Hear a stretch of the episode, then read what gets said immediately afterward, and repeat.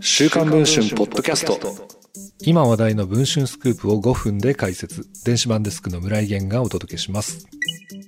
ジャニーズ事務所における性加害問題について藤島ジュリー恵子社長を批判したことで所属事務所を契約解除された音楽プロデューサーの松尾清氏。7月18日、松尾氏は週刊文春の取材に応じ、1時間にわたって山下達郎さんへの反論を行いました。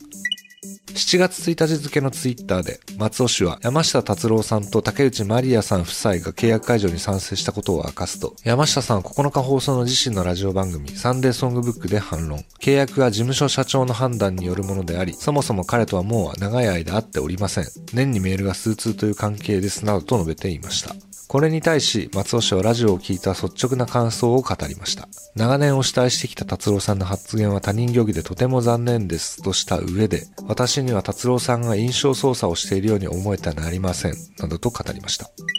山下さんの突然の変説に驚く一方、一貫している考えも見て取れたという松尾氏。性加害は容認しないけれど、ジャニーさんの功績に対する尊敬の念は今も変わっていないという部分です。松尾氏は自身のラジオ番組で山下さんとこのように語ったことがあると言います。アメリカ黒人音楽界のスーパースター、R. ケリーは、子供や女性への性的虐待でアメリカの音楽界から追放され、全米の公共電波で彼の音楽を聴く機会はほとんどなくなっていました。しかし達郎さんは作品に罪はないの一点張りで曲をリクエストし、才能はありますよねと言っていました。アートの天才には面積特権があるとの才能至上主義はあの頃から一貫しているわけです。ただ現代はいい音楽だけ作っていればいい時代ではない。山下さんの考え方はジャニー氏の性加害に今も苦しんでいる被害者がいる現実から目を背け、なかったことにしかねません。松尾氏はこのように語っています。